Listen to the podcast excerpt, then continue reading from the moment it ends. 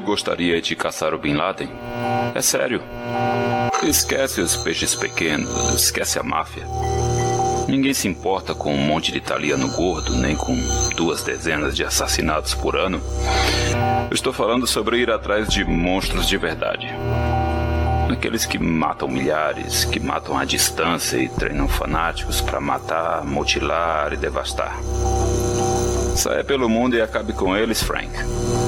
Faça isso pelo seu país, pela própria civilização, com todo o apoio do governo. Una os recursos militares da América com essa coisa que você criou e use naqueles que realmente merecem. Casse-os, mate-os, desapareça, aterrorize-os. Talvez, talvez você devesse ter feito isso desde o começo.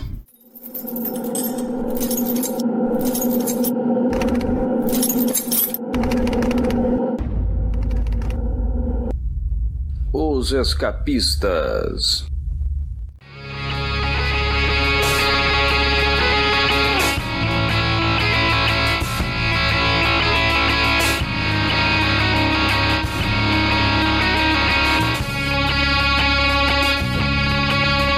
Abril do ano 2000, saía lá fora Punisher 1, uma maxi-série em 12 edições que tinha o objetivo de relançar o personagem Justiceiro, após uma execrável e, felizmente, passageira fase em que Frank Castle morreu e voltou à ativa com a sanção divina, uma espécie de santo dos assassinos. Só que de santo dos assassinos, Garth Ennis e Steve Dillon entendiam muito bem e aquele arquétipo deles das páginas de Preacher não tinha nada a ver com o maior vigilante urbano do universo Marvel. Então, eles simplesmente ignoram essa fase angelical e colocam o justiceiro de volta ao básico. Bem-vindo de volta, Frank. E se é que isso era possível, o Frank Castle, no texto de Garth Ennis, se tornou ainda mais impiedoso, ainda mais sisudo, cirúrgico. Essa nova fase passava a ser publicada dentro do selo Marvel Knights, com histórias intermediárias, um pouco mais adultas, mas nem tanto. Na verdade, a ideia do Ennis era pura em sua essência. Ele chega a admitir isso, de que estava ali pela diversão, nada de uma análise complexa das causas do crime, nem um retrato da trágica queda de um homem numa psicose assassina, tão pouco para fazer um exame aprofundado de um vigilante no passar dos anos. Nada disso. Diversão, ponto. A Max Série fez um sucesso estrondoso e no ano seguinte, em 2001, o Ennis e o Dylan voltaram para um bis, agora numa nova série mensal. O plano parecia ser continuar na mesma pegada da Max Série de 2000. Só que por volta da sexta edição ocorreu o atentado do 11 de setembro, depois abaixo todo o senso de segurança dos americanos por alguns instantes um pouco da relevância dos super-heróis. Garth Ennis, àquela altura, era um irlandês de Belfast radicado em Nova York. Mais de duas mil pessoas perderam a vida naquele dia, na sua nova cidade. Ele vivenciou tudo aquilo. Eis que isso começava a se refletir nas páginas de sua revista mensal. Ora víamos a velha pegada humorística, com o Frank passando um rolo compressor em cima do Wolverine, ora víamos arcos sérios, como As Ruas de Laredo ou A Irmandade. O autor parecia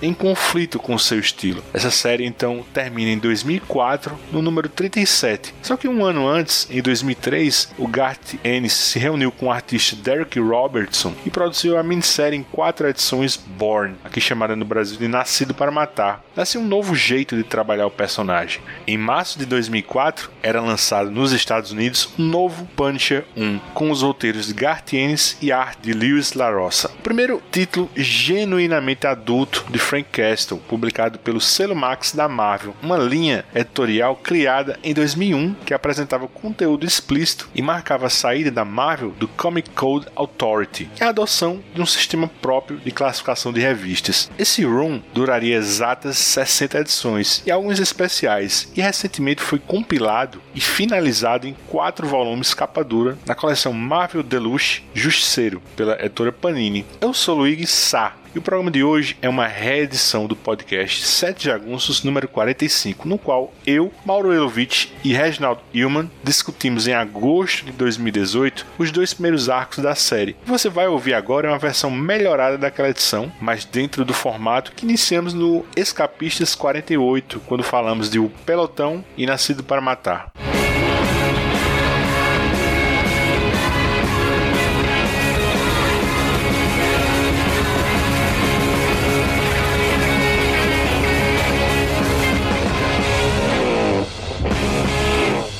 Princípio. De partida, né? Logo na primeira página, nas primeiras páginas, assim, o Justiceiro contextualiza, né, a própria origem dele, né, numa visita ao túmulo da família. E assim, e um detalhe salta aos olhos e não é por acaso. O ano que eles morreram, né, 1976. Quer dizer, um ano depois do fim da Guerra do Vietnã, né? O, o fim oficial da Guerra do Vietnã foi em 75. E encaixa perfeitamente naquele lapso de tempo, né, que o Jason Aaron depois trabalhou na série subsequente do Justiceiro Max. Ele mostra um Frank sofrendo de TEP, né, aquele transtorno de estresse pós-traumático. Mas assim, Reginaldo, o que, é que você acha desse Justiceiro em tempo real, assim, cinquentão? Cara, eu acho que faz bem ao personagem. Eu acho que é muito bom, cara. Eu, eu acho que dá um distanciamento, mostra até que ele não tá realmente mais fazendo a coisa por mera vingança, assim, motivação. É uma guerra mesmo, assim, ele vai continuar até pegarem ele ou até ele, até ele morrer, né? Porque isso não vai ter fim, assim. Eu acho que ele usa isso assim do justiceiro velhão de forma até secundária, viu, cara? Porque realmente assim é muito legal, cara, eles terem encaixado o Born aí para você começar a ler o, o encadernado, porque é, acontece exatamente a mesma coisa. Ele tá na, na, na juventude e ele não se livra por causa do talento dele ou da capacidade dele ele se livra porque ele é um puta louco e pira e consegue sobreviver, mesmo tomando tiro, tudo. E acontece a mesma coisa aí nesse arco, cara. Ele sobrevive porque ele, sei, acho que ele bota no automático e pira e, e sai matando, cara, que é o que o cara faz melhor, assim, que eu acho legal esse paralelo, assim, que não tem nada a ver com experiência, assim, tem a ver com o cara realmente ter o dom, vamos dizer assim, o dom de matar, cara, o dom de ser uma máquina de matar, cara. Tava fazendo uns cruzamentos de datas, assim, pra chegar à idade do Justiceiro aqui, né? E, e tem uma capa de Justiceiro Marx, a número 44, de março de 2007, que ele dá a data de nascimento de Frank Castle como 16 de fevereiro de 1950. Mas assim, como ele lança a capa antes de ser publicada, né? E aí ela foi removida antes de chegar às comic shops, né? Contudo, a, história Vale Foge, Vale Foge, que é o último arco, o décimo arco do, do Jusceiro Max, ele corrobora essa data referindo-se a, a Frank com a patente de capitão aos 21 anos de idade em abril de 1971, né? Que é exatamente nessa época de Born. Então, a época da tragédia no Central Park, como a gente disse, foi em 1976, por causa da, da lápide, né? Ele tinha 26 anos. E em 2004, que é o ano de Justiceiro Max, que é o ano, exatamente o ano igual do lançamento da, da revista, e a gente vê num quadrinho mais na frente que o Garth coloca lá o ano mesmo específico, 2004, aí você faz as contas, dá 54 anos de idade. E a edição 19 é, estima que ele tenha cerca de 2 mil mortes confirmadas nesses quase 30 anos de vigilantismo. E casa direitinho com o arco seguinte do Jason Aaron, que dá a entender que ele tá batendo nos 60. Então dá todo o run do Ennis e o do Aaron, somados dá esses 50 e muitos, quase 60. Mauro, fala aí pra gente a sinopse aí desse primeiro arco. Esse primeiro arco já busca contextualizar, né, em que pé que tá esse justiceiro da Max. Já mostra que ele já vem em guerra há muito tempo. Ele começa a trama matando um dom mafioso, assim, octogenário, à beira da morte no aniversário dele e aproveitando o evento para matar metade da máfia de Nova York de uma maneira extremamente violenta. E ainda pega um terço do pessoal que ele não tinha matado e mata no velório dos que ele tinha matado nesse jantar. E a curiosidade é que ele tá com a M60, né? Que é aquela metralhadora do Rambo, né? Rambo, a missão final, quando ele destrói aqueles computadores, né? Que era uma metralhadora bem clássica. Isso ele fica num terreno alto, né? E atirando nos caras lá, né? Por nos mafiosos é, é fantástico. Assim, Essa... E essa na, cena do cemitério ele usa uma bazuca, né? Pra, pra terminar de matar os caras que tinham sobrevivido, né? Eu aproveito que eles estão reunidos pro velório e já faz a limpa. E nesse ponto, já mostra que ele tá em guerra há muitos anos, ele matou a cabeça das principais famílias mafiosas italianas de Nova York. Então, eles recorrem a um cara que tinha sido banido, um chamado Nick Cavella, porque os métodos dele eram extremos demais até para a máfia para tentar reunir o que sobrou das famílias e ir atrás do justiceiro. Enquanto isso está acontecendo, o justiceiro está sendo observado por algumas pessoas, que mais para frente se descobre é, se tratar da CIA, com auxílio do microchip, aquele mesmo clássico que auxiliava o justiceiro nas historinhas lá dos anos 80, 90 o microchip está ajudando a CIA a capturar o Castle com o objetivo de tentar recrutá-lo. Então, basicamente é essa sinopse, e daí em diante a, a coisa degringola para uma guerra aberta entre né, o que sobrou dos mafiosos com o Nick Crevella, a CIA, o Justiceiro e um acerto de contas final entre o Frank e o Microchip. Esse primeiro arco mesmo eu acho muito legal, cara. Eu acho, acho ele dinâmico, assim, enxuto, um negócio, uma trama simples, né? o microchip tentando salvar o, a, a, motivação até boa né, do microchip, né, embora, vamos falar assim, o meio que ele usa não, mas a motivação até que é até boa, né, ele tentar fazer o amigo parar, o antigo aliado, né, o antigo colega parar e eu acho muito legal, eu até gostaria talvez assim, que ele aceitasse que o ia contra os princípios dele, claro, mas eu gostaria que ele aceitasse a missão da CIA, cara. Ele fosse realmente um cachorro louco assim, meu, que solta ele, solta ele num país eco aí e deixa ele fazer a guerra particular. Eu gostaria de ver uma continuação desse tipo assim, cara. Não aconteceu, claro, mas eu acho muito legal esse desenvolvimento que deram, esse, esse distanciamento até pro personagem eu acho o Batman totalmente estratégico, assim, né? É, quando a gente fala o Batman com planejamento vence qualquer um. E eu acho o, Justiceiro, o Castle, tático. Ao contrário, assim, ele é o cara que porque você vê, ele tava. Ele se meteu numa, enras, numa enrascada. Falei, nossa, cara, como que ele vai conseguir se livrar tal? O cara não tem, não tem poder, não tem nada. Tá preso, tudo. E você vê que ele se livrou, se livrou pela brutalidade, cara. Ele põe no automático e sai, sai desembestado fazendo o que ele faz melhor, assim, né? Então, Achei muito legal isso mesmo, assim. Isso é uma das coisas, assim, né, que, que marcam esse Justiceiro Max, né? Ele é um cara que ele já não tá mais no auge do, do vigor físico e ele compensa isso com a experiência, com o carajamento dele aí dessa guerra, desses anos todos de batalha e somado também ao fato dele não ter limite, né? Dele fazer qualquer coisa para sobreviver. Chega na hora do vamos ver, ele morde, ele enfia o dedo no olho, sei lá, arranca um dedo, ele faz o que for necessário para continuar sobrevivendo e continuar na guerra. E, e, também representa muito dele esse negócio de não aceitar se. Tudo bem, né? você pode argumentar que, pô, ele é um cara, é um psicopata, ele tem a necessidade de matar tal, mas dentro dessa personalidade dele, isso mostra desde o Born, ele tem a necessidade de matar dentro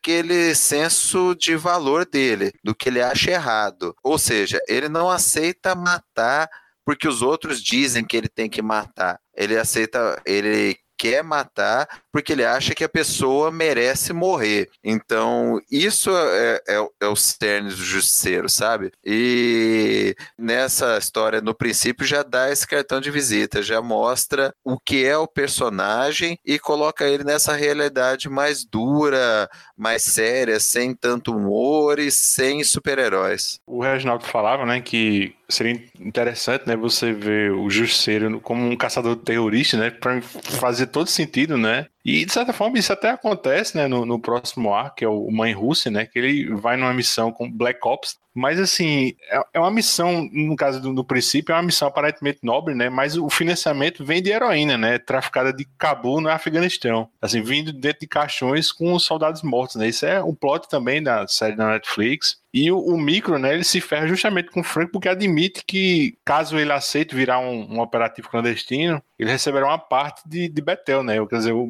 microchip ele se vendeu, né? O Betel é o, o agente líder da, da CIA, né? Outro dado curioso, né, que o, o Ennis ele cita que ele era um, um raposa cinzenta. Eu fui, fui procurar atrás, né? Esse Grey Fox e, e realmente existe esse braço da inteligência militar e assim outra coisa que o, o Garth Ennis ele se cerca, né, de, de dados reais, né? Assim, eu acho complementa a história, né? Mesmo o contexto que ele que o Frank levanta aí da CIA usar é, dinheiro do tráfico para financiar as operações Black Ops deles, tem muita base na realidade, né? A CIA meteu a mão em um monte de coisa errada, usou droga do, do Pablo Escobar para comprar apoio para derrubar o, o, comunismo na Nicarágua, tem todo aquele escândalo Irã contra dos anos 80, a molecada que pegar hoje os quadrinhos. Não vai lembrar dessa época. A gente era criança, lembra um pouco, eu até fui pesquisar porque eu ouvia falar disso quando era criança e não sabia, mas era todo um escândalo da CIA utilizar dinheiro do tráfico para treinar milícias para derrubar governos que eles consideravam comunistas, inclusive treinaram gente no Irã, dizem que eles treinaram o Bin Laden, que depois voltou para causar tudo que causou nos Estados Unidos. Então, assim, isso tem muito pé na realidade e naquilo que a CIA e os Estados Unidos não gostam de lembrar. E outra coisa, né? O Gartienes volta a isso que você falou agora sobre o financiamento da, da CIA com drogas. No Fury Max, né? Com, no, no, nesse conflito da Nicarágua, que mostra o Barracuda, né? Envolvido nisso. E ele volta a esse, esse assunto. Essa questão também de drogas financiando a operação da CIA também é contextualizado naquele filme fantástico, né? O Sicário, né? Do Denis Villeneuve. Vai bem na veia nesse tipo de coisa. E um recente, que, que é baseado inclusive em fatos reais, se chama Feito na América, com Tom Cruise, conta a história real de um piloto que era piloto de linha da, da Panam e ele é recrutado para para fazer missões de fotografia em áreas perigosas. De repente ele começa a traficar para o cartel de Medellín. De repente a CIA descobre e começa a usar esses contatos dele no cartel de Medellín para financiar treinamento de contra comunistas. Cara, vale muito a pena assistir esse filme também. O filme passou meio batido no cinema e é bem nesse contexto. E só para pontuar esse, esse, primeiro arco que a gente tá falando aqui, o Mauro falou ainda agora, esse cara, eu acho a ação muito foda, assim. É, é uma série com muito diálogo, né? Ele é muito da lapidação de atmosfera, mas, assim, quando o Ennis decide movimentar as coisas, o pau canta, assim. Tem, um, tem uma cena do elevador, né, que um, um grupo tático inteiro da CIA despenca do elevador quando um dos os capangas, né, do Nick Cavella, o Caneta, né, o, o, o Lewis La Roça faz ele até com... Ele é meio, ele é meio vesgo, né?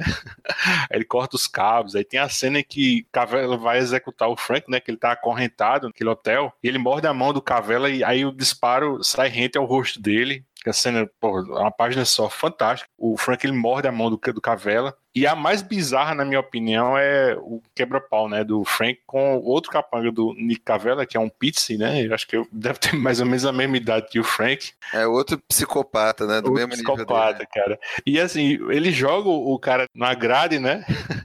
de ponta, assim, ele é empalado e o Frank vê que ele vai sair, ele pula lá do primeiro andar e esmaga, né, cara? Pisa nele lá. Cara, é fantástico aquilo ali, cara. Também para não deixar passar desse arco, não vou dar spoiler, não, mas vou te falar que o último quadro partiu meu coração, cara. Eu fiquei uns dois dias pensando quando eu li disso na época, principalmente pelo histórico que eu tinha do personagem nos quadrinhos tal, e aquilo, sei lá, aquilo eles fizeram mesmo para botar um ponto de exclamação e falar, ó, aqui no, no, no, Justiceiro Max, nada do que foi feito antes é sagrado, aqui a história é outra. Mas eu vou te falar que me doeu quando eu li na época, viu? E é contextualizado que o, o Micro ele trabalhou por 10 anos, né? Com o Frank, né? Todos os diálogos do Frank com o Micro são muito bons. Assim, na hora quando ele tenta convencer, né, o Frank a, a se juntar a isso, ser um, um, operativo clandestino, né, do governo, aquela cena do interrogatório, ele, ele suma ou, ou aí ele suma, aí ele conta uma história do passado dele, né, e cara é muito bom. Assim, a gente não se dá conta, né, quando lê esse arco pela primeira vez, Mas assim, o Garth Ennis, ele já posiciona algumas peças, né, para o futuro da série, né? Se a gente vê aquela agente O'Brien, né, a Catherine O'Brien, que é vital e dá ao Frank algo que acaba sendo o, o MacGuffin da minha história favorita, que eu não vou falar agora, que é o do personagem mais à frente, que é aquele A Longa e Fria Escuridão, é meu arco favorito dessa série toda. Aí tem as viúvas de mafiosos, né, que elas voltam a aparecer. E como eu disse, esse desejo do governo de tê-lo, né, como um operativo não termina por aqui, né, muito mais coisa bacana. É, inclusive com o Nick Fury, né? Ele aparece aqui. Acho que é o único personagem do universo Marvel mesmo, tradicional, que aparece. E assim, não tem nada a ver com o Shield aqui. Exatamente. Eles fizeram uma releitura do Nick bem agente da CIA mesmo, manipulador, vivendo da guerra. É bem, bem interessante também. Eu, eu amo a visão que o Ennis dá pro, pro Nick Fury. Desse primeiro arco, assim, só pra eu falar também uma passagenzinha que eu, sim, não é vou falar que eu gostei. Acho que eu gostei, sim, assim, é, no final mesmo do interrogatório também, que ele pega a cabeça de um dos bandidos, cara, e bate na cabeça do outro, assim, cara. Isso é maneiríssimo. E você sente a porrada, cara, na, na revista, assim, cara, assim, aquilo lá é gráfico, assim, e é assim, cara, chega a doer em você, assim, pra você imaginar, cara, a força que ele bateu uma cabeça na outra, cara. Que isso, né, cara, assim, eles fizeram o Frank 50 então, aqueles coroas bruto, né? Maciço, aquele que o cara dá a pancada e nego vai mijar sangue por uma semana. É, ficou bem legal mesmo. Você bota outro cara nas cordas, mantém ele lá, mutila a orelha dele, enche seus olhos de sangue, esmaga os rins, quebra as costelas, não dá descanso. E se ele ainda não for pra lona, você continua e o faz sangrar até morrer. Inferno Irlandês.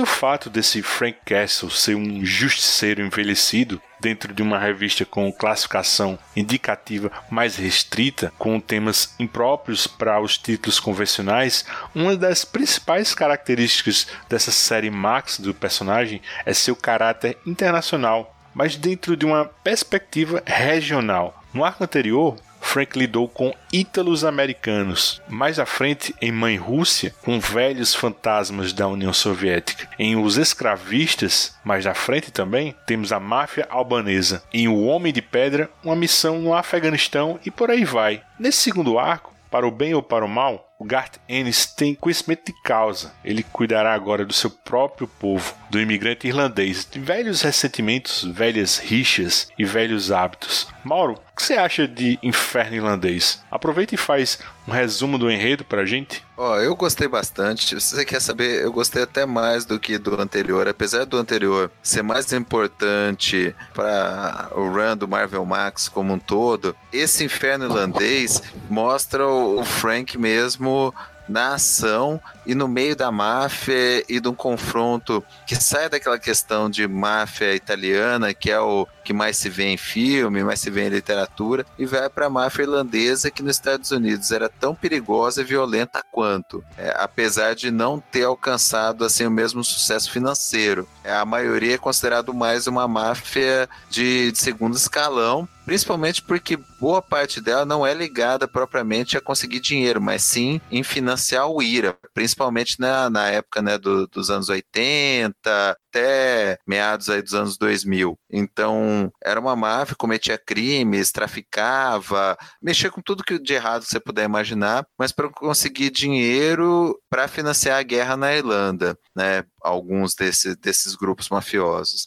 Então, sim, é uma vertente diferente, interessante aí das histórias de máfia. É uma trama assim mais complexa, ela envolve uma guerra entre vários grupos mafiosos que estão disputando a herança de um que era o grande chefão mafioso irlandês, que nenhum dos grupos gostava dele, e ele morreu e deixou um pedaço de um código com cada grupo. Então, é, ao invés deles se juntarem, como é óbvio, eles resolvem uns matar os outros para tentar conseguir essa senha completa e acessar o tesouro. Só que quando um desses grupos, que é inclusive um cara que era membro do IRA, o Finn Cooley, que inclusive teve a cara dele toda deformada por causa de uma bomba que explodiu e, e que deu errado. Quando ele tenta explodir uma bomba para matar os concorrentes numa reunião de tentativa de acordo, é, a bomba dá errado, ela explode antes no restaurante que o Frank está lanchando e acaba matando um monte de inocentes. Assim, é, é uma cena de revirar o estômago, cheio de gente mutilada, sofrendo tal. E o Frank resolve fazer uma vingança contra quem fez aquilo e acaba se envolvendo no meio dessa guerra de gangues. Então, assim, o run inteiro hoje, quando eu reli, me lembrou muito, muito mesmo o Sons of Anarchy. Ele mostra vários grupos de criminosos, igual no Sans, que constroem e destroem alianças conforme conveniência, que usam e abusam de violência, de tortura para conseguir os seus fins a dinâmica é muito parecida e é só desgraça, né? Quem viu Sons of Anarchy sabe, aquilo dali é um amontoado de desgraça uma atrás da outra que você não consegue parar de assistir. O Mauro falou de Sons of Anarchy, eu lembrei daquele que, que é um puta personagem bacana, cara, que é o padre, que era do Ira, né? Acho que é no final da terceira temporada que ele aparece, cara. Sabe quem que ele é? Que talvez o pessoal conheça mais. Ele é o, o Lorde Comandante, aquele mormon do Game of Thrones. O sei, velho, sei, né? sei. Cara, e ele faz um padre como se ele fosse aposentado do IRA e ele intermedia, né, a, a filial americana, né, do Sons of Anarchy sequestrar o filho lá do, do protagonista. Cara, mas é um puta de um personagem legal, cara. Muito legal, assim. Sons of Anarchy é bem legal mesmo. Principalmente, cara, porque tem irlandês chato, mas tem o, o Bob Elvis, que, assim, é um personagem fantástico também. Só de falar dele eu já dou risada, já, porque, cara, é, assim, muito legal mesmo. Assim, queria ter esse desprendimento, viu, meu? Esse Bob Elvis era o bom moço, né, de Sons of né? Ele era puto com os, com os caras que iam fazer as maldades, né? Esse era bem... Ele tinha um cara, era meio chubby, né? Aquele cabelão desgrenhado, assim, todo assim, mas o cara era bem boa praça, ele, né? É, ele era mal, mas ele era meio a voz da razão deles. Ele era tipo, como diz um amigo meu, né, que, que todo político, todo líder tinha que ter um conselheiro de merda, que é o cara que quando acontece as coisas ele fala, vai dar merda. O Bob era isso, ele era o cara que falava, vai dar merda isso. Então, eu gostei bastante desse run, muito porque hoje gostei muito mais que quando eu li a primeira vez, muito porque me lembrou da pegada do, do Sons of Anarchy. Se fosse pedir para me comparar, assim, fazer uma analogia, eu acho que esse Inferno Irlandês é um, um, mix de Sons of Anarchy e aquele filme Jogos e Trapaças de Dois Cantos Fumegantes, cara, que um tá querendo foder o outro, assim, cara, eu acho muito bom.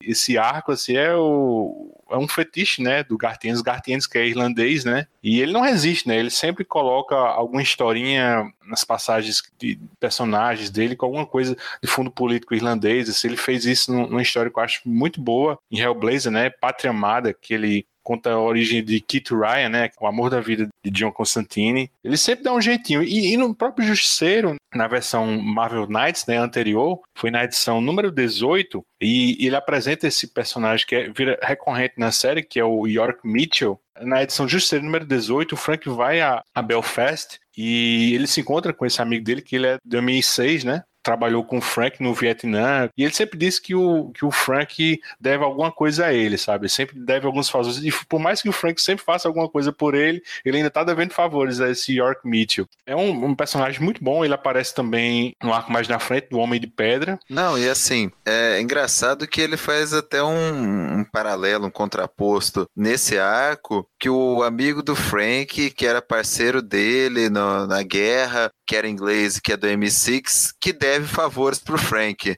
É justamente o contrário do que ele tinha mostrado no Marvel Knights, né? É. Então acho que é legal isso daí. É, hoje também, lendo, eu, eu, saquei esse paralelo que ele fez. Cara, esse, esse arco eu já não gostei, cara. Assim, me perdeu, assim. Minha paciência com Garth Ennis é limitada, cara. Assim, eu passei o primeiro, li numa boa, passei o segundo, gostei mais ainda, achei bem legal. Aí nesse terceiro me perdeu, cara. Assim, eu achei, achei muito diálogo, muito, assim, muito, muita conversa, e conversa que não leva para lugar nenhum. Papo de irlandês mesmo, assim, meu, que é um povo, assim, chato. Não vou falar, mas eu já falei, mas é chato mesmo, assim. Povo birrento, cara, assim, sabe? E me perdeu, cara, assim, no, no meio disso, nessa conversa porque todo mundo é fodão, a mulher, a esposa do cara é, é fodona, o, o, o, irlandês negro é fodão e bocudo, e uma hora também começaram com um papo de criolo, assim, um papo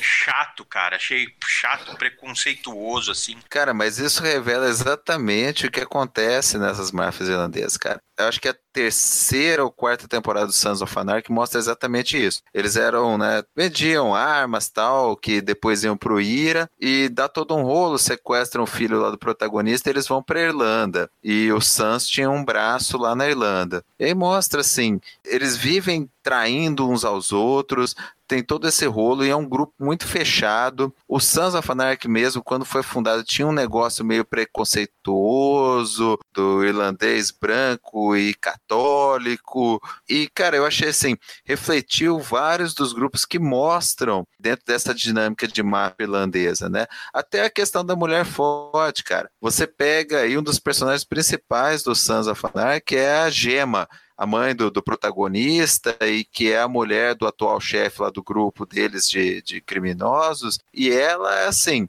ela não só é a durona, como ela faz dois terços das coisas erradas que acontecem na série tem alguma ligação com ela. Então, assim, eu acho que ele quis mostrar esses vários grupos, ele quis mostrar, ah, os moleques que só queriam tirar um dinheiro, que é o tal dos ratos do Rio. Ele mostrou o tal do Finn que é um cara das antigas do Ira, que mexia com bomba. O Ira era notável pela utilização de bombas nos atentados terroristas dela, que deu errado e que perdeu a ideologia. Eles mostram esse, esse bandido negro irlandês que mostra a dificuldade do cara ser negro na Irlanda, mesmo dentro dos grupos criminosos, mostra a mulher mafiosa. Então, assim, cara, eu achei que ele dá uma, um panorama da fauna aí, da, da, da máfia irlandesa, e ele dá um jeito legal de encaixar todos eles com o Frank. E eu acho também que isso é proposital, assim, essa chatice dos irlandeses, como o Mauro falou, mas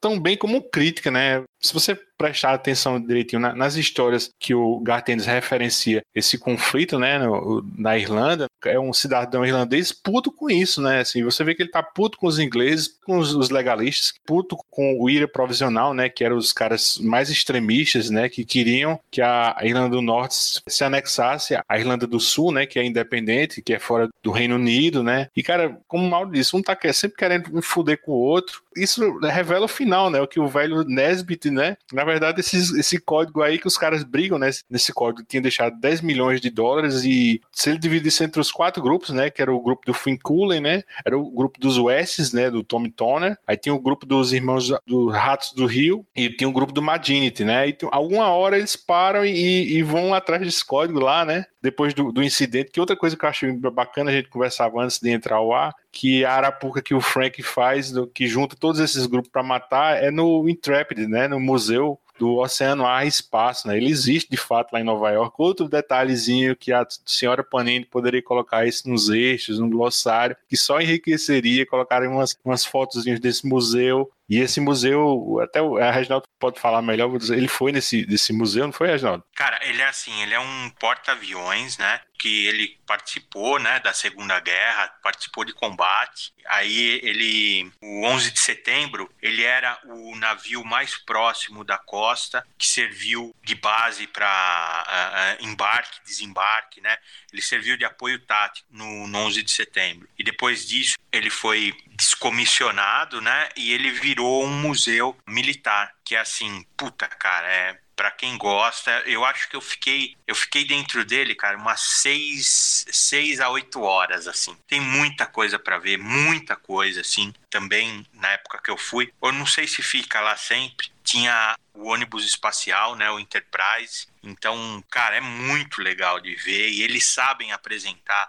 O americano faz isso bem demais, cara. Então tem toda aquela ambientação, né? O, a Enterprise ela tá num, galpão fechado, tudo escuro, então dá aquela noção de espaço. Aí você anda pelas dependências do porta-aviões, sabe? Tem assim, por exemplo, a câmara do capitão, tem o aonde ficavam os marinheiros, tem o que eles comiam e alguns pontos tem alguns veteranos militares apresentando para você e alguns dos caras falam que trabalharam, serviram né, no, no, navio e a hora que o cara fala com você, ele fala cheio de emoção, cara. Então, assim, é um passeio fantástico, cara. Assim, vou te falar, é o melhor de Nova York é um dos melhores, cara. Dá, dá um pau na Estátua da Liberdade, vamos falar assim, sabe? Estátua da Liberdade é chato, ela é pequenininha, você dá uma voltinha assim, viu, pronto, acabou. Vai para esse Intrepid, assim, que é muito legal, muito, assim. É, é legal, vale até fazer, se você ainda gosta, gostou do arco aí, ou gosta das histórias do Demolidor, o navio tá no, no rio Hudson, né? E é já na cozinha do inferno, assim, né?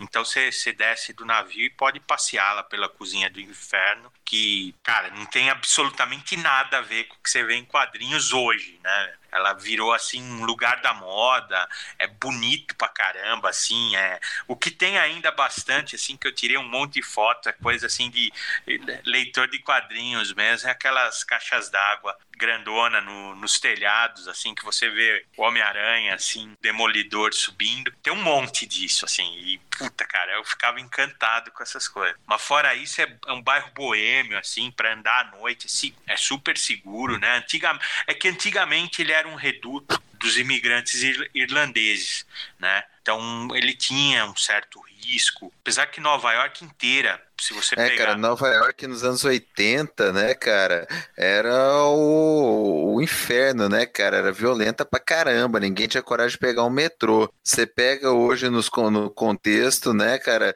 quem vai ler aquelas histórias, né, do Demolidor, mesmo as primeiras do Justiceiro dos anos 80, você fala, pô, não é o mesmo lugar, né, cara, o Hell's Kitchen hoje chama Clinton, né, super comercial. Você pegar a queda do Murdoch, né, aquele clássico de Frank Miller e Dave Mazzucchelli, né? Cara, você tem para você que você vai cruzar com o Bazooka a qualquer momento, né? Porque eles pintam, né? Assim, pelo menos a Marvel, né? Até aí, acho que até hoje, né? A Marvel pinta a Cozinha do Inferno como uma Gotham, né? Uma micro Gotham City, né? Cara, mas anos 80 devia ser. Você pensar assim, porra, você vê aquele filme Fuga de Nova York, que nego tava cogitando transformar Nova York numa grande prisão, né? No futuro. Teve aquela coisa da política de tolerância zero, teve a virada aí quando o Juliano assumiu a, pre, a prefeitura lá, e hoje, assim, não dá para você comparar, é, você tentar pegar um contexto histórico do que é Nova York hoje, o que ela era nos anos 80, né? até o Frank Miller fala que moldou ele e as histórias em quadrinhos dele, o fato de ele ter sido assaltado em Nova York logo que ele chegou lá.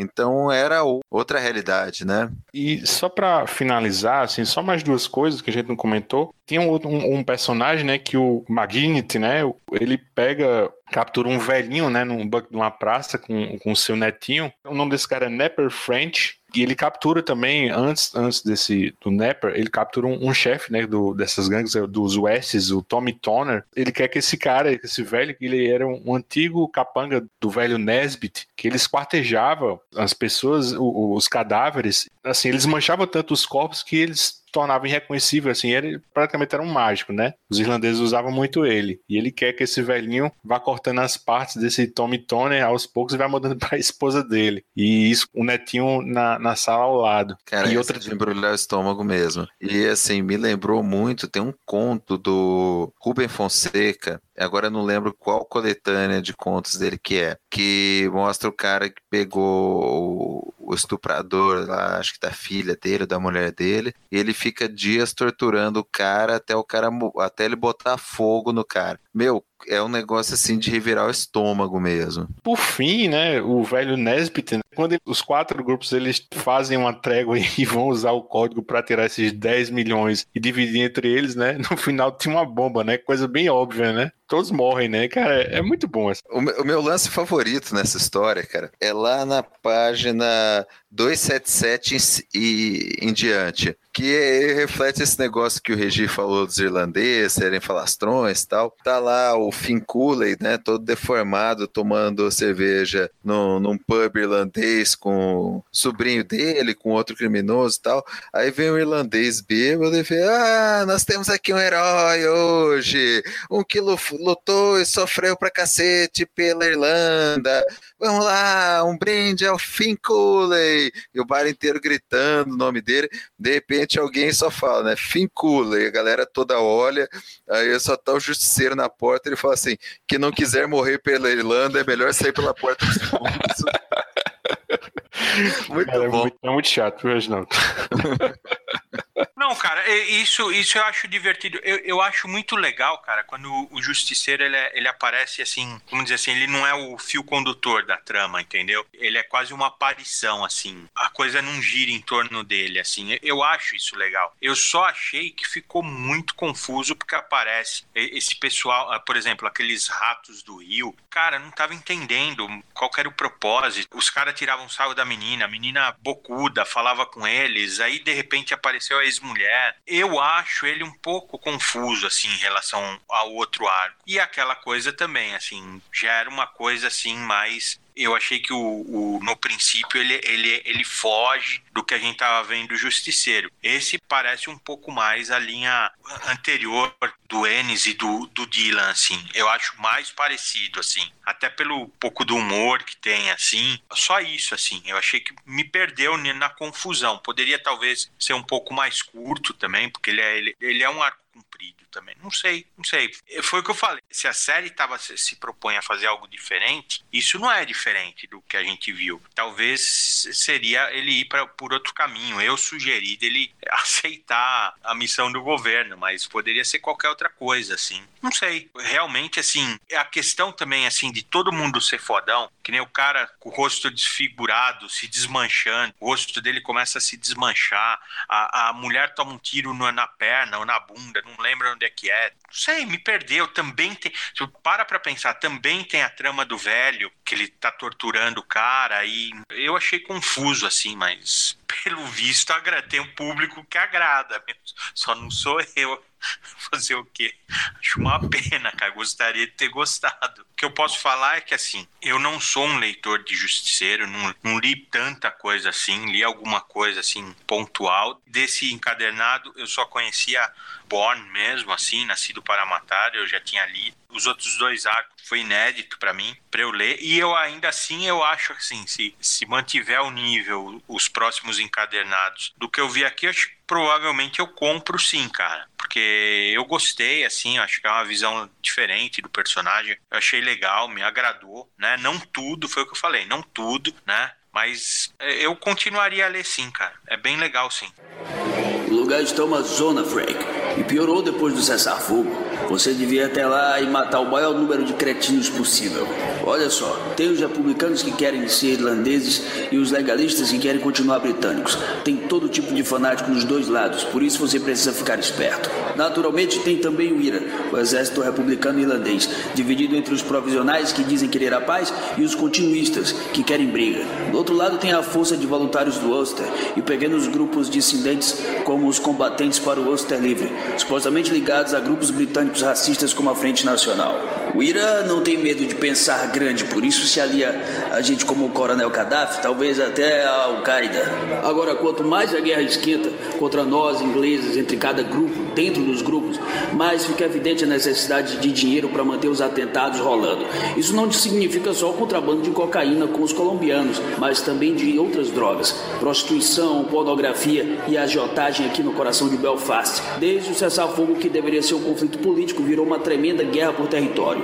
As mesmas facções, os mesmos Hitlers brigando entre si. Só que em algumas áreas da cidade as coisas ficaram tão feias que até esses animais estão começando a perder o controle. Tem uma nova geração entrando no conflito. Garotos que não dão a mínima pra política. E só conheceram o buraco que seus antepassados cavaram para eles. E gostaram.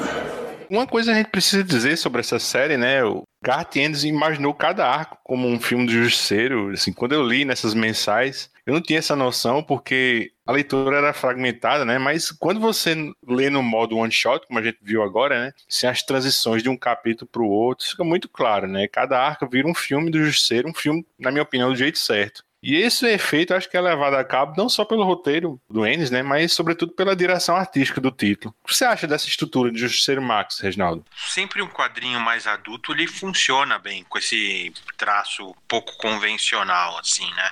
Então, eu acho válido para a proposta, assim, né? Embora, assim, nenhum dos dois artistas aqui eu acho fantástico, assim, falar, nossa, que espetacular. O primeiro arco eu acho melhor a arte que o segundo, pelo menos me agradou mais. Você vê, assim, uma composição melhor, até a fisionomia dos personagens, assim, ele tá dando personalidade para eles, assim, já no visual. Que o segundo, o segundo eu acho, eu me perdi uma hora também no meio de tanto irlandês, assim, irlandês boca suja, bocudo, metido a fodão, assim, me perdeu uma hora. Não reconhecia mais, assim, porque também tem bastante personagens no segundo arco. Mas eu acho legal, eu acho que eles também tentam dar sempre um formato assim, wide. Hoje a gente tá vendo muito utilizado, principalmente pelos trabalhos do King, lá com o Mitch Gerards, aquele grid de nove quadros, né? Doomsday Clock também é assim. Esse é mais assim, vamos falar, mais widescreen, assim, né? Então, pra proposta, eu acho muito legal, cara. Eu tava vendo aqui a arte que o Reginaldo elogiou,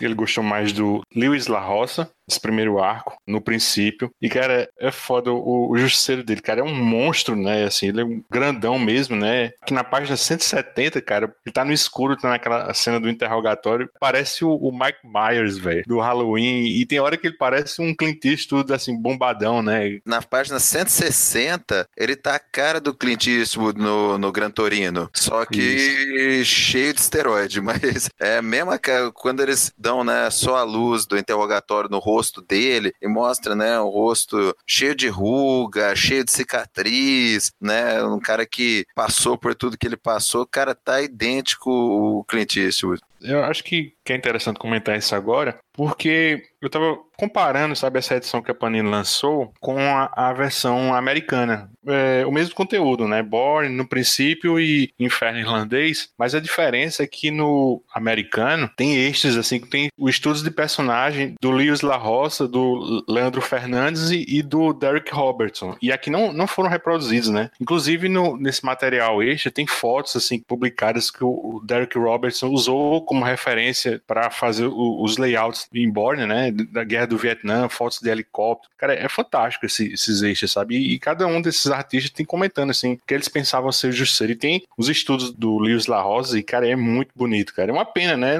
É aquela coisa, né, que a gente já comentou em vários podcasts, né? A Panini só publica material extra, capas, no máximo uma introdução, um pós-fácil, alguma coisa assim, mas coisa material relevante sempre deixa um pouco a desejar. Já não sabia, não. Bacana. É o tipo de curiosidade, né, de trazer mais sobre os artistas, sobre os estudos, sobre o contexto, né, que valeria a pena, principalmente para esses encadenados que estão custando um rim aí. Pelo menos tem um glossário bem legal, que eu acho que também saiu na época na revista Marvel Max e Nascido para Matar, né, o Born. Mas, cara, eu acho que um materialzinho extra, assim, comentando, assim, algumas referências, sobretudo no segundo arco, aquelas questões sobre o Ira, né, várias referências que o Gartiens disse, e assim, se o leitor não for atrás, isso meio que passa despercebido, se você não tem um certo conhecimento histórico sobre isso, né? Se você tiver uma curiosidade. Mas assim, era uma coisa que enriqueceria, né? Um encadernado que já é muito caro, né? Meu, e se vem no encadernado original, né, cara, não tem porquê. Pois é, não tem, não tem, não tem mesmo. É, é pura, assim, preguiça, é puro, assim, ignorar o leitor e falar eles vão comprar de qualquer jeito e tá bom, manda isso mesmo, cara, porque é uma sacanagem. Ainda bem que não fizeram isso com o Planeta Hulk, cara, porque o, o encadernado do Planeta Hulk, ele é idêntico ao americano, cara, igualzinho, e é cheio de extras, assim, né? Eu também acho que enriquece só, assim, né? Ainda mais esse estudo de personagens, foi, foi o que eu falei. Não só o, o justiceiro do, do arco no princípio, que é, é, legal demais mesmo, assim, a forma, a construção do personagem, assim, o visual, mas também os bandidos, cada um deles tem também um, uma personalidade visual, assim, bem legal, cara, assim, que se realmente tinha,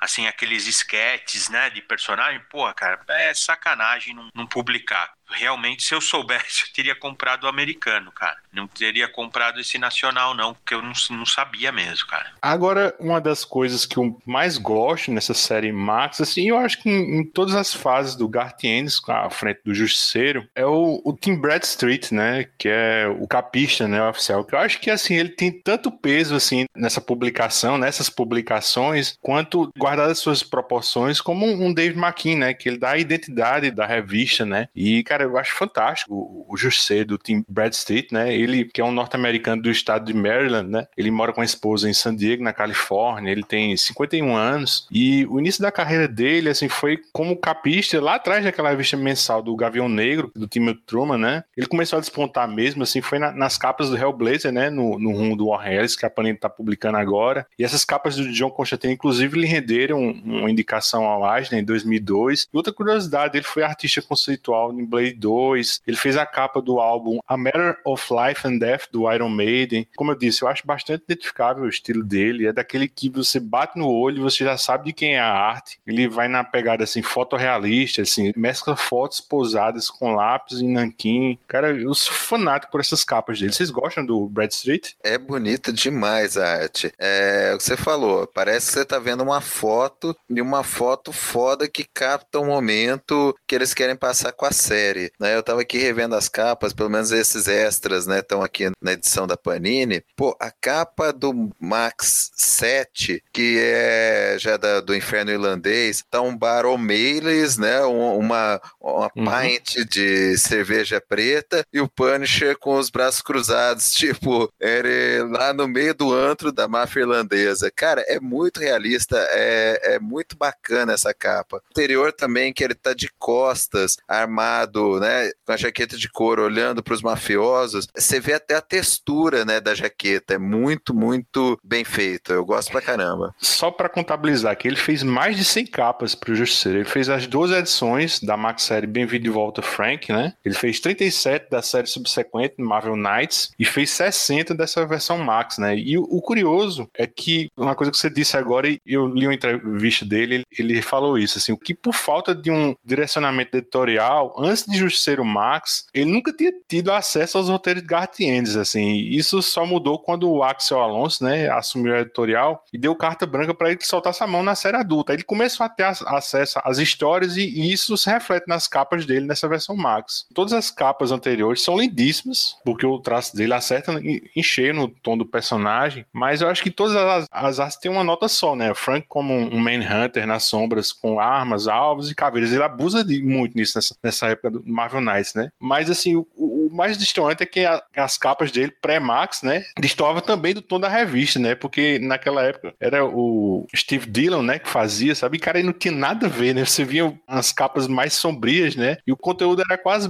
sempre na galhofa, né? Principalmente no começo. Verdade. Cara, eu adoro também a, a, as capas dele, cara. Assim, acho muito legal. Assim, eu acho que não é nem que ele é limitado, assim, sempre a mesma. Ele usa o mesmo, o mesmo estilo. Mas eu acho que eu acho legal é que a capa dele, ela já tem um universo lá dentro. Assim, ela tem profundidade. Você consegue desenvolver uma história só de bater o olho na capa, assim, né? O Mauro falou aquela lá do bar, que é o Max 7. Eu acho que é o Justiceiro Max 10 que é o cara que tá no banheiro, assim, e ele vê o justiceiro pelo reflexo, assim. Puta, cara, eu acho essa capa maravilhosa, assim, meu, maravilhosa. Realmente acho só uma judiação, porque acontecia mais ainda. Steve Dillon, cara, desculpa, o cara já, já morreu, mas eu não aturava também ele no justiceiro, cara. Encheu o saco. Era escracho junto com deboche, assim, que eu não gostava da.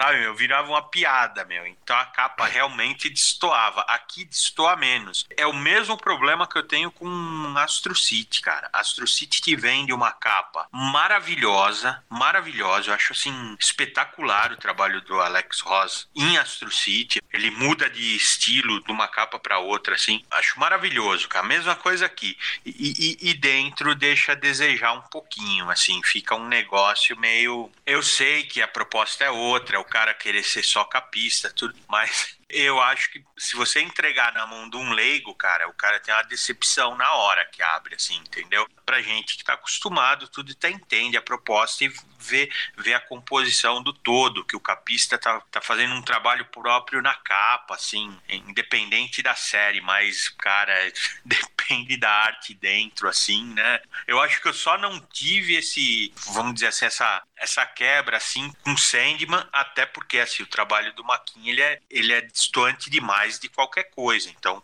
você já esperava que não ia ser daquele jeito ali dentro, assim. Embora ele também ele tinha uma nota assim, vamos dizer assim, ele harmonizava com o interior da história. Que eu acho que, o Max, que, que na série Max aqui também acontece. Eu não acho tão gritante assim como que era na, na época do Steve Dillon. Né? Só fico assim, só lamento porque você olha uma capa dessa, que é o cara lavando a mão assim no banheiro e o justiceiro aparece no reflexo. Você, eu falei, puta, cara, eu quero ler o resto dessa narrativa gráfica aqui que eu tô vendo na capa, cara. E às vezes não acontece. E dá cagaça essa capa do banheiro, viu? E eu, mas mas assim, a capa que eu gosto mais, eu acho que é a da edição número 2, que é que ele tá com os braços cruzados, né? Assim, tá se rendendo e, e tá, você vê a, a mira laser, assim, a, ele cheio de mira laser, cara. Eu, eu acho fantástico essa, essa capa. E eu, eu gosto muito também da número 1, um, que é a, a clássica posição dele com Arsenal uns olhos sombrios, cara. E, um, e uma, só a última curiosidade: o nome desse modelo que o, o Tim Bradstreet usa, o nome dele é Tom O'Brien. Eu procurei saber mais sobre esse cara pela internet, mas eu não consegui. Mas assim, ele foi o, o modelo que o, o Tim Bradstreet usou ao decorrer de toda a série, né? Na minha cabeça eu tenho três justiceiros definitivos, em grau de igualdade. Esse, esse do Tom O'Brien, né, que é o do Tim Bradstreet, né, esse cara, e acho que é o justiceiro do Mike Zack e o do Goran Parlov. Para mim é assim, eu, eu não consigo assim separar. Para mim o justiceiro são é, esses três caras. Eu comecei a ler uh, o Justiceiro pelo Jim Lee, né, cara? Então, assim, eu não consigo também desassociar o Justiceiro um pouco com o Jim Lee, né? Que eu sei que hoje, assim, você falar do Jim Lee, o pessoal escurraça tudo, mas isso daí é. Eu não concordo de forma alguma principalmente nesses primeiros trabalhos que o Jim Lee, assim, o esmero dele em desenhar armamento para o justiceiro, assim, eu achava fantástico, cara, assim, então na minha cabeça ainda eu referencio o Justiceiro com o Jim Lee também lá do comecinho, que eu adorava, cara, assim, era, um, era muito diferente da arte da época, tanto é que o Jim Lee se tornou o Jim Lee em parte por causa disso, depois ele foi para X-Men, é o cara que é hoje que talvez não seja tão, tenha tanta qualidade quanto tinha no começo. Vocês compraram, foi aquele punch do Potts do Jim Lee, né? Eu também comprei, cara, eu sou fanático também.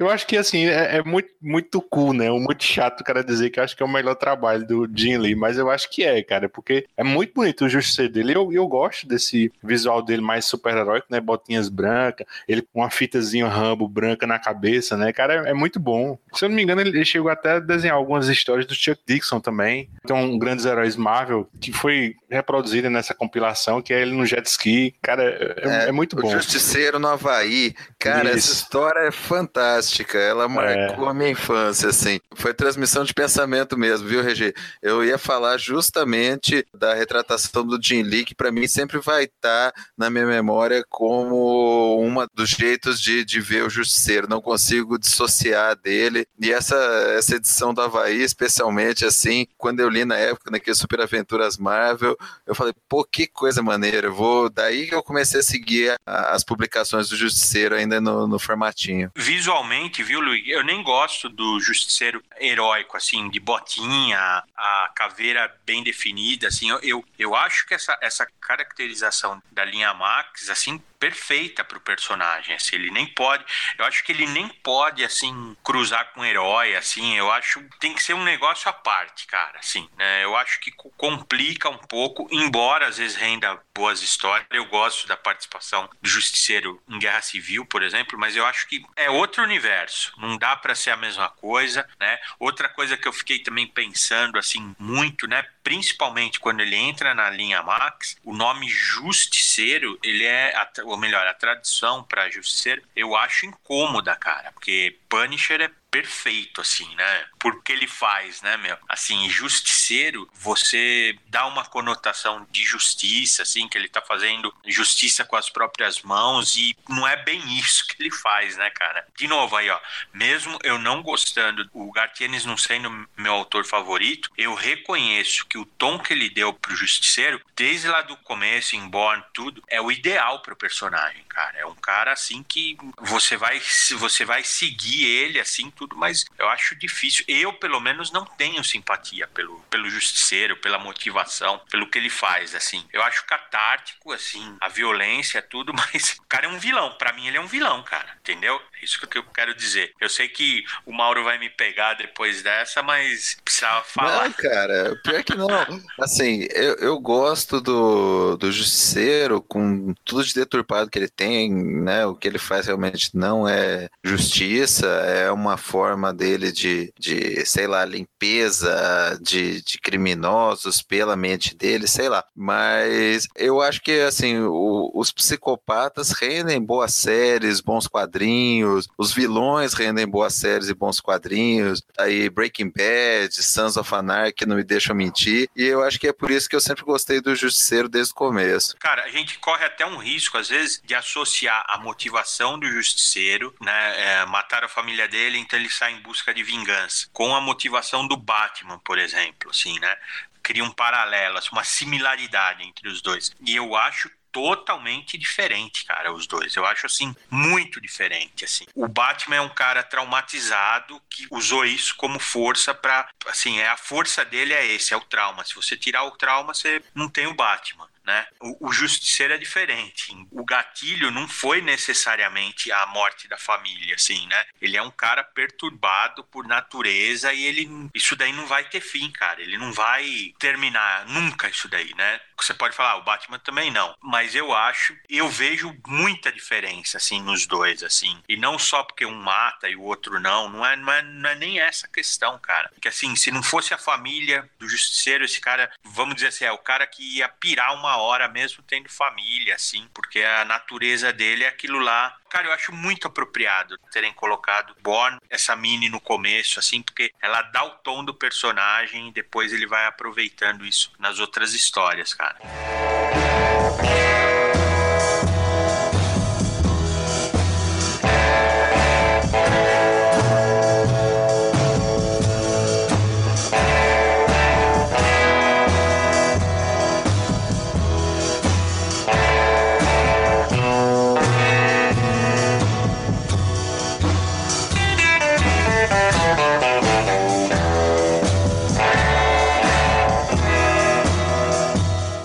Última hora, a gente percebeu que esse encadernado da Panini, bem como os subsequentes, poderiam render mais, né? contextualizar mais os conteúdos políticos e geopolíticos as referências que vemos nos arcos. E aí, durante o programa, a gente acabou citando algumas séries como Sons of Anarchy, né? Filmes recentes como O Feito na América com Tom Cruise ou Sicário, né, do Denis Villeneuve, conteúdos que ajudam a complementar a experiência de Justiceiro Max. Para fechar esse programa, eu queria saber de vocês que outros materiais vocês indicariam assim para o nosso ouvinte que acabou de ler ou pretende ler esse gibi. Diz aí, Mauro. Dois filmes para entender esse contexto né, das várias máfias, especialmente ligadas à venda de armas pro IRA. Um é o Infiltrados, do Martin Scorsese, que trata dessa questão de máfia irlandesa, especialmente no contexto de Boston, talvez a maior concentração de irlandeses nos Estados Unidos. E é um filmaço, ganhou Oscar de melhor filme, melhor diretor. Quem não assistiu tem que ver, é um filme muito legal. E é a refilmagem de um filme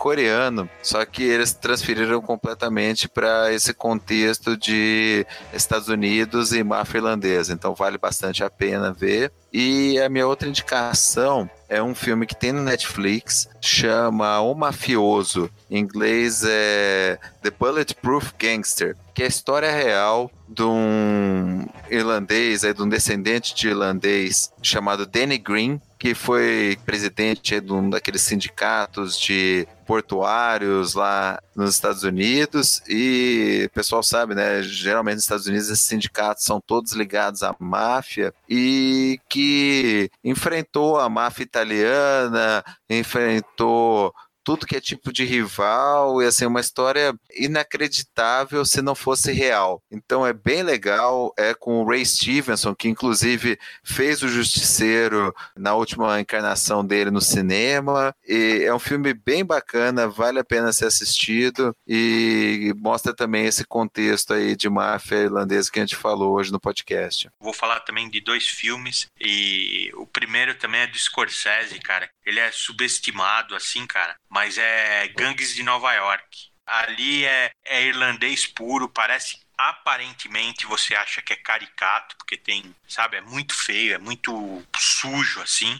mas era bem desse jeito, assim, se você procurar na internet, tem fotos de integrantes dessas gangues de irlandeses imigrantes assim, eles pareciam vilões do Batman, assim, cara, de tão exagerado que eles eram, assim. E o filme, eu acho, assim, retrata bem isso. Ele pega outro ponto de Nova York também, que é aquele Five Points, né, que é um troncamento onde acontecia o quebra-quebra, né, irlandês sempre brigando. Acho que se você colocar um irlandês sozinho, cara, ele vai arrumar um jeito de brigar com ele mesmo, assim.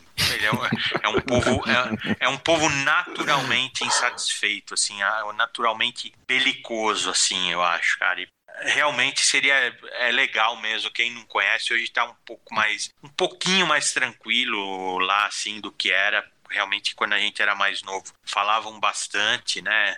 Tem muita gente que não faz nem ideia que aquela música do YouTube, né, Sunday Blood Sunday, se trata exatamente disso, cara. Que é uma música super conhecida e tá tratando desses conflitos aí que parecem não ter fim nunca, né, meu? E para quebrar, vamos falar assim, para redimir esses irlandeses, eu gosto muito de Transporting, né, o primeiro filme, só que não redime nada, né, os irlandeses, esse filme. Mas o segundo, cara, por incrível que pareça, ele é, ele é mais leve e, sabe, assim, suaviza os personagens que sobreviveram do primeiro filme. Assim, não todos, né, tem aquele Big lá, o, isso, é. de bigode, cara, ele pirou mais ainda. Ele ficou mais louco ainda com o passar do tempo, cara. Os outros ficaram suavizados um pouco, né? São trambiqueiros, são beberrão, se drogam, mesma coisa, cara. A minha dica é a continuação, né? O Transpointing 2 não saiu em todos os cinemas aqui no Brasil. Ele teve uma, uma veiculação bem tímida, assim.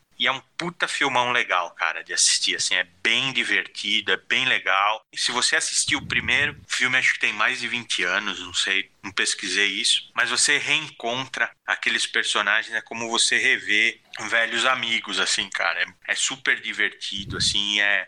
Eu acho que redime um pouco aí esse povo encrenqueiro, cara. É um puta de um filme, velho. Eu acho muito subestimado, principalmente assim, para quem assistiu o Transporte 1 quando era adolescente, que nem a gente, ou, ou jovem, né? E que tá revendo, e que tá vendo dois agora. O Transporte 2 é um filme sobre envelhecer e viver com as consequências da merda que você fez quando era jovem. Então, puta, cara, é um filme muito, muito bom. Eu acho que você vendo dentro de um contexto, né? O 1 foi icônico e tudo mais mas o 2 é até melhor porque ele é mais profundo, cara. Eu gosto bastante desse filme. O Reginald tava falando aqui do Gangs de Nova York. Coincidência, eu tava assistindo ontem. E, cara, o começo, aquela batalha campal, bicho. Puta que pariu, é muito foda. Ele falou agora daquele trocamento dos cinco dedos, né? O personagem de Danny Deolius, né? O açougueiro lá, ele, ele faz isso, que são as ruas lá, aquela cabe na minha mão, assim, que ele liderava tudo lá. Ele mata o personagem de Lianissa no comecinho, que é o pai do Leonardo DiCaprio, né?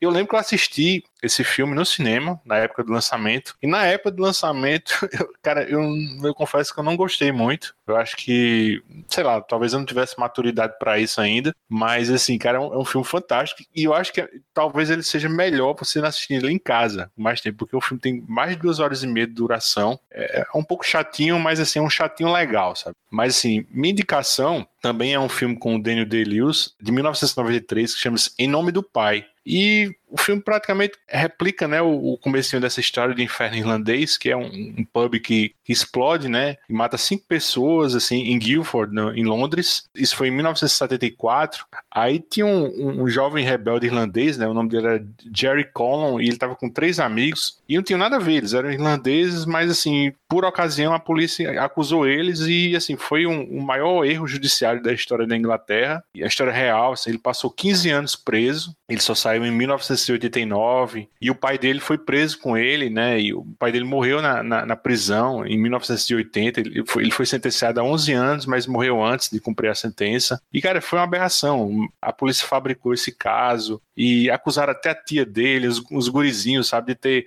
feito a bomba, sabe? E assim, por mais que você vê, você vê que é uma injustiça que está sendo cometida, você não tem empatia com os personagens, pelo menos você não tem empatia com o Jerry Conn, você tem empatia com o pai que quer colocar juízo na cabeça dele. E é isso que a gente tá falando, esse irlandês chato, sabe? Mas, cara, é um filme muito bom. Eu tava vendo aqui esse Jerry Colon, ele morreu em 2014, morreu de câncer. O cara teve muitos problemas, assim, depois saiu da prisão, assim, esse julgamento foi reaberto, assim, e a advogada, ela teve acesso a provas que estavam arquivadas e, e, e, tinha até o bilhete, assim, não mostrar a defesa nem ao juiz, sabe? Cara, é um filmaço. Cara, eu só quero dizer que o Daniel Day-Lewis é um puta de um ator, cara. Puta de um ator. Olha, tem poucos que se equiparam no cinema, cara. Assim, qualquer filme com ele você tem obrigação de assistir. E acho que ele já falou que se aposentou, né? Que eu acho assim uma pena porque eu adoraria ver ele ser um mágico vento assim no cinema, cara, porque eu ia chorar sangue, cara. ia, ia me emocionar, cara, assim, porque né, ele é a cara do mágico vento e puta, cara, seria muito legal. Agora uma pena que ele, se ele de fato se aposentou, a pena que o último filme dele tenha sido esse trama fantasma, porque por mais que ele tenha sido uma atuação brilhante, como sempre, né? É um filme chato, bicho. Puta que pariu, dá, dá muito sono, velho. Sofri também pra assistir esse. Cara, esse, esse eu não vi, cara. Eu não vi, mas, mas até o Lincoln dele eu adoro, assim. Adoro, cara, porque, sabe, assim, o cara tem uma presença de câmera, assim, cara, que você fica assim, você se encanta com o cara, assim, você, ele se transforma, meu. Assim, né? Esse Em Nome do Pai também é uma porrada o filme, cara. É muito bom mesmo, cara. Lazarentos, bando de escrotos, lazarentos.